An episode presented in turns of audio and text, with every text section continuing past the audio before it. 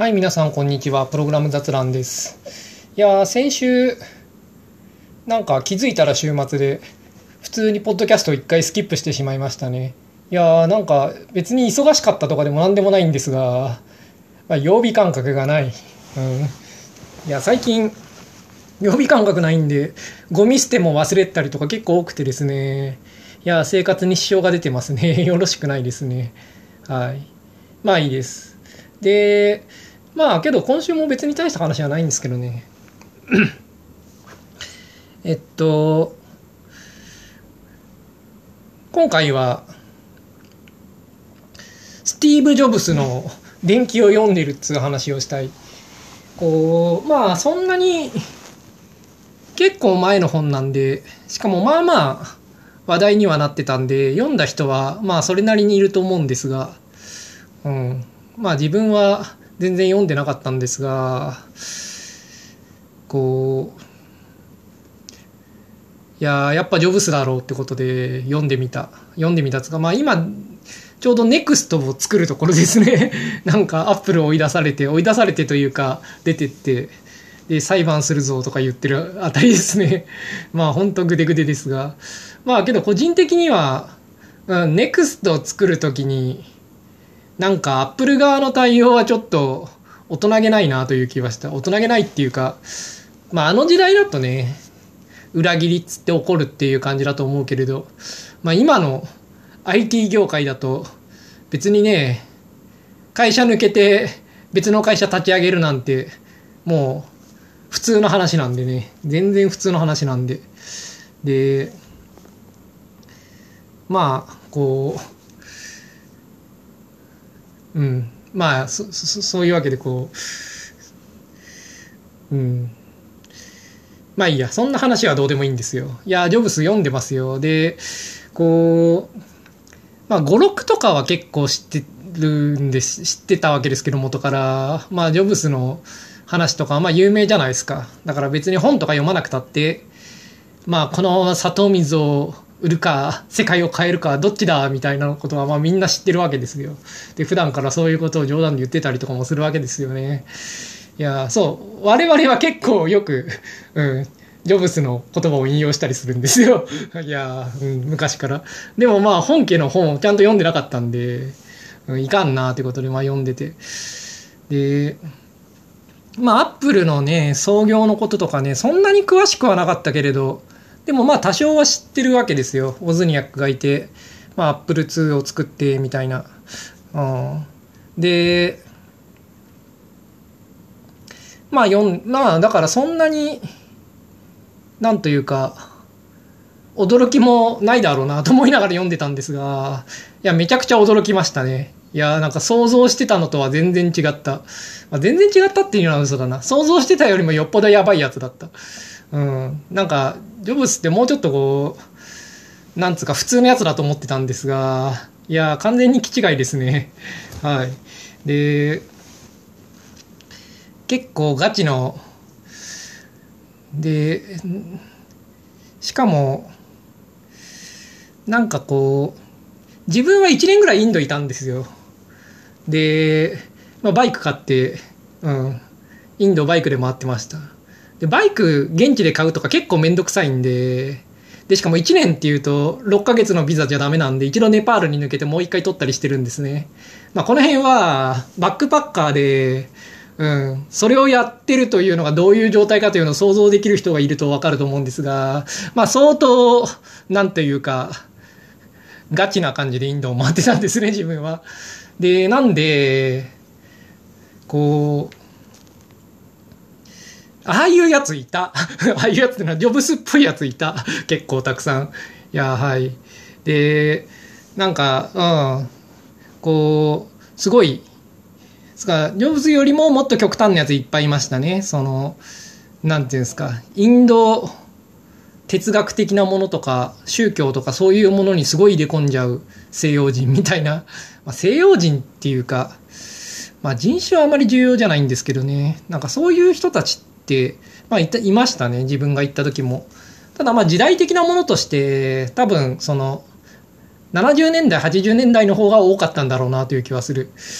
あまあ、逆襲のシャアとか見てもね、なんかクエスはね、私はインドで修行したのとか言うからね、うん。いや、あれね、うん、何を言ってんだって感じだけれど、まあ、当時の空気感を知っていればもうちょっとこう、うん、まあ思うこともあんのかなって。まあけど、まあああいうやつ結構いて、うん。まあ、もっと言えば、自分も結構似たところはあった。その、なんていうんですかね、悪い意味で、こう、社会不適合者っていうんですか。まあ、ジョブス、なんか、靴履かないで、裸足で歩くっていう、で、風呂入んないとかいう話があって、臭いみたいな話があって、で、自分はまあ靴は履いてたけれど、まあ、風呂に入んないとか臭いとかに関しては、まあ、インド行った時はめちゃくちゃ臭かったですね。うん。まあ、シャワー浴びたりは知ってたけれど、うん。服とかね、もうボロボロで、もうめちゃ臭くて、うん。現地の、あの、物乞いの子供たちに、お前洗濯しろって言われて、なんか現地の、そのね、あの、ガンジス川の変な洗濯のところでお前洗濯しろって言ってなんか洗濯させられたぐらい、まあ、ボロっちい格好である、まあ、旅してたんでね。で、その後なんかそいつの子分みたいな立ち位置になって、なんか観光客からなんか物をせびっては半分分けてくれたりして、うん、おい、いいやつだな、みたいな。でも俺別になんか物乞いしてクッキーもらわなきゃいけないほど貧乏でもないんだけどな、みたいな感じで思いながらも。まあなんかそんな旅をしててですね、まあ、自分的にはちょうど当時はあのヒンズー語を勉強したヒンズー語っつうか、うん。まあ、ヒンディー勉強してたんでで、まあ、宗教とかもまあ勉強してた勉強したってわけじゃないですけどね。でもあのなんで、まあ、ハーバーラタとかちゃんと読んでたしまあそのなんだギータとかも読んでましたよ、うん、まあこれを言ってまあなんていうか分かる人はあんまいないと思いますけどこのポッドキャスト聞いてて。でもまあ結構自分はなんかそういうのを読んでましたね。でただなんていうかあんまりこうインドのなんか西洋文明批判とかをしてインドに傾倒してたとかではなくて、まあ、単純に暇だったから、うん、学んでたって感じですね。で、まあ、読んだ後もそんなに感銘は受けてない。で、まあ、バラモンの人とかと結構話したりしてたんですが、まあ別に、うん、こう、あんまり尊敬してなかったですね。うん。ただまあ、うん、アシュラムとかで住んでたんで、うん、まあ感謝はしてましたけど。で、まあそんな感じで、こう、結構自分もインドいたんで、なんかすごい、なんか、思ったよりも、ジョブスがガチで驚いた。うん。なんかもうちょっとなんかインドとかなんかその禅とか系統してるのは知ってたんですけれどもうちょっとファッションな感じだと思ってたんですよ。いやガチ勢でしたね。いやほんとガチ勢でびっくりした。自分は全然そっち系ガチじゃないんで、うん、寺とかいたのはただ安く止めてくれるからいただけなんでああいう感じじゃないんですが。でもまあそういうところに住んでたんでうんその電気から書かれてることと書かれてないことも想像してどのぐらいガチだったのかっていうのはまあ結構わかる。で、すごいガチですね、やつは。いや、びっくりしましたね。あんなやつが、うん、この現代社会で企業に適応したというのが驚きですね。いや、そういう人たち本当帰ってこないんで、もう、こっちの世界に。いやーなんか、ねいや、ガチの気違いでびっくりした。うん。で、まあ、あと思うのは、やっぱ時代違いますよね。なんかそうあのマイクロソフトとか、うん、アップルがちょうど立ち上がるところなんでね。で立ち上がるところってああいう感じですよね。こう自分はあの時代はそのコンピューターとか全然やってなかったんで全然知らないんですがあの i モードからフォーマにかけてのところは似てた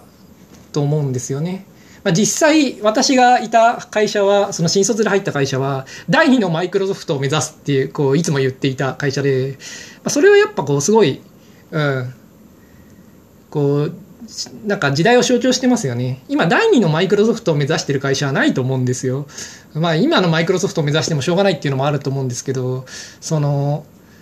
黎明期の記憶はもう、はるか彼方なんで、うん。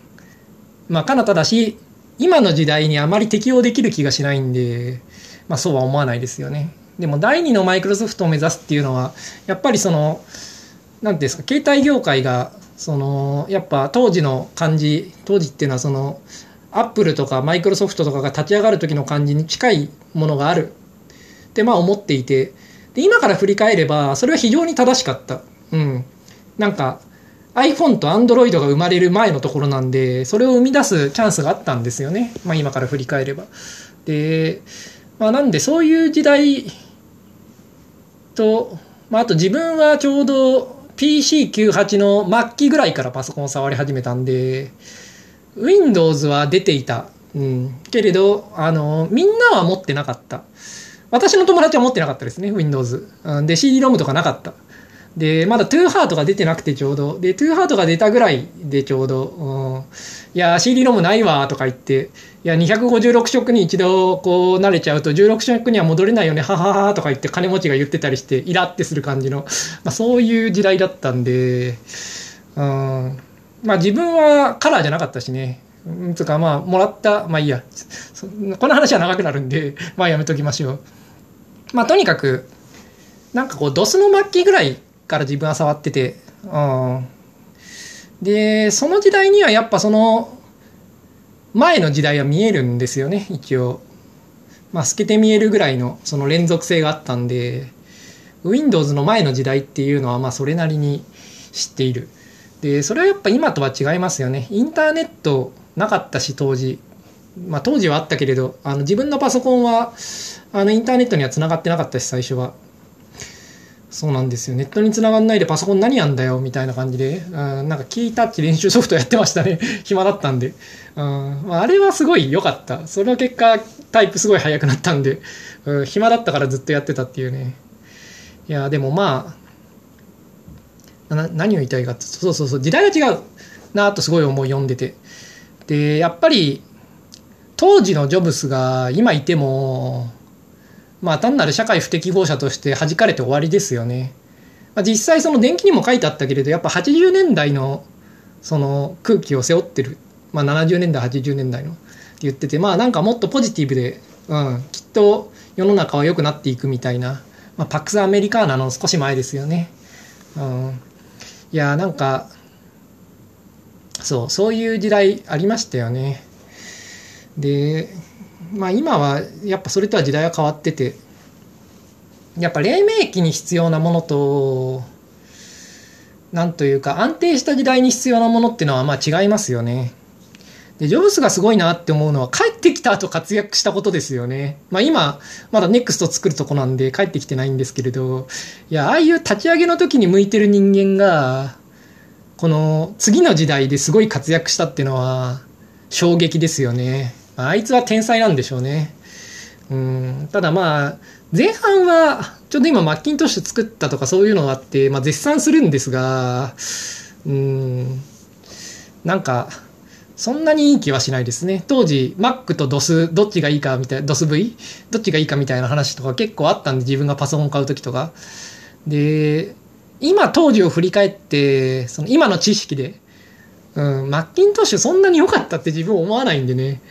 いや、なんか CPU ファンとかうるさいからダメだっつって言っとったら熱暴走するとか こか書いてあるわけですよ。ダメじゃんって思うんですよね。で、フロッピードライブ1個しかないので、なんかコピーするのもなんか入れ替えなきゃいけないみたいな。いや、それ、当時ね、もう十何枚とかだからね、最後の方ね、ドスのね。いや、コピーいちいち入れ替えるとかね、ないわって思いますよね。フロッピードライブ2つついてないときついですよね。いやー、なんかね、そういう、こういろいろ思ってうん。まあけどフォントとかね、うん。まあ、ああいうのは確かに良かったなとただその本ではやっぱその後の何て言うんですかねこうパソコンというかまあパソコンですね。パソコンのいろいろな要素を先取りしてるから素晴らしいっていう主張してるんですがまあジョブスの本なんでジョブス持ち上げるのはいいんですけれど。早けりゃいいってもんでもないですよね。で、時代にちょうどいいっていうのは大切で、やっぱマッキントッシュちょっと早すぎたような気がしますよね、今読んでて。そのスペックと GUI を見て、うん、この上で GUI プログラミングやりたいかって言ったら、まあ自分はやりたくないんで、うん、しかもあれですからね、あの、協調的マルチタスクの時代ですからね。うん、協調的マルチタスク書いたことありますか？なんかちょっと、ちょっと作業して、イールドしなきゃいけないんですよ。うん、もうなんか、そうしないと他のプロセスが止まっちゃうんでね。いやー、ないわって感じですよ。いや、それ自体はまあ仕方ないこともあるけれど、なんつうか、やっぱアプリケーション開発者の視点があんまりその本にはなくて、うん。やっぱ OS10 すごい良かったのは、ユニックス要素がすごい強かったからですよね、Windows よりも。で、それ、そういう要素がやっぱマッキントッシュのその本の黎明期のところで全然出てこないっていうか、まあないんでもともと。うん。まあいろいろ厳しいなと。いやビル・ゲイツはちょっとしか出てこないんだけれど、いや、すごい時代を読めてますよね、あいつは、あの時代は。立ち上げ時はやっぱりね、ビル・ゲイツの勝利かなとこう読んでて思う。まあ一方で、その帰ってきて iPod とか作り始めた後はもうジョブス圧勝なんで、うん、だから2回戦はジョブス勝利。うん。いや、でも2回戦でね、主役として活躍するってすごいですよね。だってもうビル G その時代は結構引退間近ですからね。うん。まあビスタとか、ああいう時代で。まあ、実際その、まあビスタの失敗で引退したのかどうかというのは、まあ私はそう思ってますけれど、人によって見解違うでしょうけど、どちらにせよ、まあ、引退ももう考えてたような時代だと思うんですよ、あの時代は。まあけど、ジョブスはめっちゃそっから伝説になるようなことをいろいろやりましたからね。いやー、ジョブスすごいやつですよ。あただ、その、本を読んで思うのは、こう、真似したいとは全然思わないですよね。まあみんなそうだと思うんですけれど、うん、ひたすらドラッグでね、なんかこう、いやなんかすごい、なんていうかこう、いやインドにいるんですよね、ああいうやつらね。いや、あんなのに全然真似したいとは思えない。っていうなと思うんですけど、ただ、すごい影響されるものはありますよね。その、結局、なんか、どれが正しいかとかってよくわからないんで、いろんなことで。自分が大切だって思うことをやるっていうのはすごい大切なんだなとうん、すごいあの本を読んで思いましたね。その正解がどれかわからない時に、うん、こう自分が正しいと思うことをやる。うん、なんかそれはすごい重要なんだな。それはジョブスとはまあ違うんですが、自分が正しいと思うことは。うん、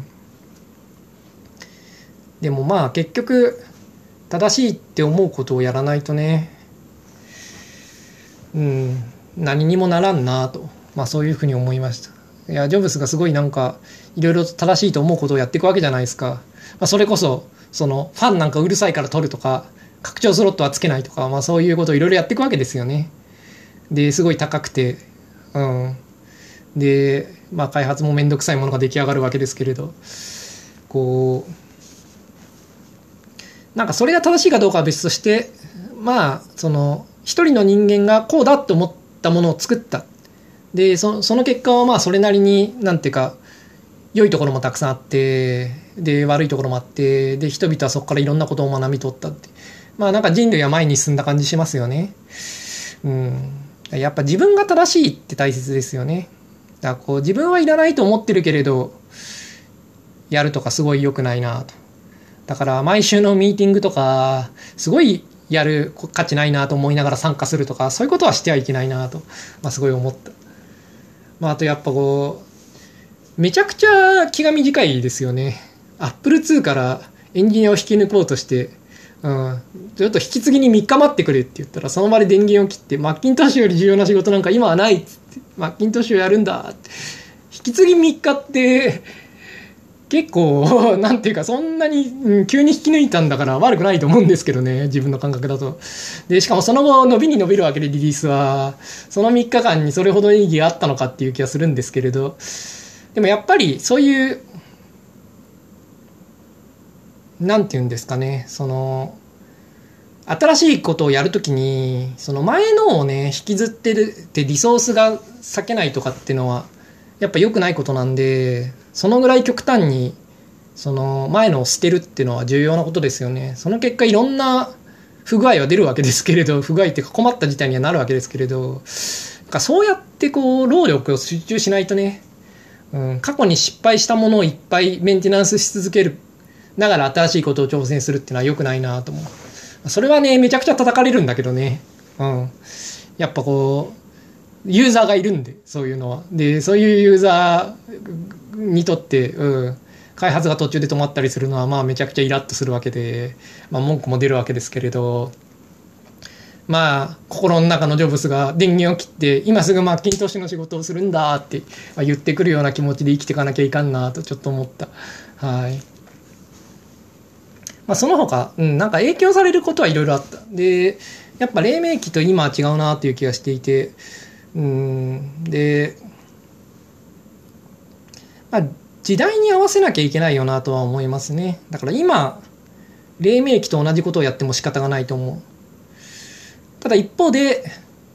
また何かが始まるタイミングっていうのはあるんできっと、だその時に、その今の時代のやり方をやってはいけないですよね。その次の時代は次の時代のやり方をやらなきゃいけなくて、そういうのはすごい、うん、考えた方がいいなという気がした。考えたというか、その、時代に合わせてやり方を変えた方がいいなと思った。だそれは今の時代じゃなくて次の時代の話ですね。私は今の時代でね、そんなに、なんというか、やり方今の時代に合ってないとは思ってないんで自分は。うん。まあ今はこれでいいんですが、うん。時代が変わった時に今のやり方を続けてはいけないなとはすごい思った。はい。いやーなんかね、最初のところ、やっぱ面白いですよね。立ち上がるところっていうの。いや、この前、ネットフリックスの本読んだんですよね。 No Rules Rules。いやーなんてくだらない本だって思いましたけどね。その、うん。まあ、内容、その、ネットフリックスの、なんか、こういう会社だスライドみたいなのがあって 20, 20枚ぐらいの、うん、あれは結構意義はあったと思うんだけど、本自体を読む必要はあったのかなっていうのは個人的にはあんましなかったと思う。書いてるね、なんか記者が大したことないというか、ろくでもないんで、うん、こう、ろくでもない本に仕上がってて、いや、あれをね、自分に進めてきた奴らはけしからんと思いますね。ちょっとそこに座りなさいと言って説教したくなるような、まあ、ろくでもない本だった。けれど、その、今の企業ってあんな感じだと思うんですよね。まあ、ろくでもないっていうか、退屈な本だったってことですね。普通の話で。うん。大したことないんで。そんなに変でもなくて。うんね、ジョブスやばいですよ。だってもう超パワハラですからね。いつも部下に当たり散らして、お前はなんてトンマなんだみたいな感じで、そんなくだらないことをやってんのかって、こう、内容も把握してないで言ったりするわけですよ。いや、だって上がそんなことをね、廊下で大声で言ってくるとかね、もうパワハラ案件ですよ、100%。まあ100%パワハラですよね、その定義的に。その権力がある側のハラスメントで。うん。で、まあ時代が時代だから、許されてたとか、まあ、許されてたかどうか知らないですけど、まあ、今よりもそういうのは、まあ、見過ごされていて、まあ、その分被害もあってきっと、まあ、辞めた人も結構いるだろうし。でまあ、うん、心を病んだりする人もいたと思うしね。すごい被害はあったはずなんですが。いやーね本当ひどいやつですが。で何の話でしたっけ？何の話か忘れてしまった。あまあそうですねそのやっぱりそうそうそうそうノールールなネットフリックスとアップルの創業の時は全然違くてアップルの方が面白いって話ですね、まあ、物語的にはやっぱりね黎明期の方が面白いですよね。うん。なんか安定したところでどうやって成長してるのかみたいな話はまあ退屈だなと思う。まあ、それが悪いこととは思わないというか、まあ、安定した時代には安定してる時にどうするのかっていう方が当然問題になるんで、うん、時代に合わせてそういうことをするのはいいんですけれど、まあ、やっぱり最近はその安定してる時代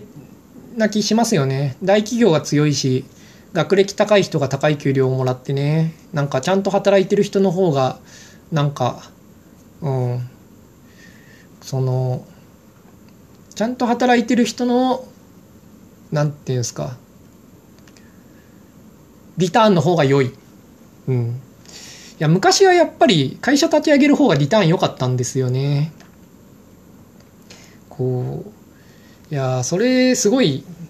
今の感覚だとだいぶ驚きですよね。昔はベンチャーってそういうもんでしたけど、今って、ねえ普通にまず立ち上げるじゃないですか会社でなんかプラマイゼロぐらいにはなるだろうけれど年収3000万社員に払ってる会社あるかっつったらまあないですよね。でも昔はやっぱり普通にオプションで全員が億万長者になってましたからね。なんかジムのおばちゃんとかまで億万長者になってましたからね当時はね。いややばいですよ、うん、いや別におばちゃんに特に恨みはないですけれどね。うん。いやなんてこうだから今は真面目なやつの方が勝つ時代ですね。で自分はそんなに学歴ダメなわけでもないし真面目に働けないわけでもないんでいやまあ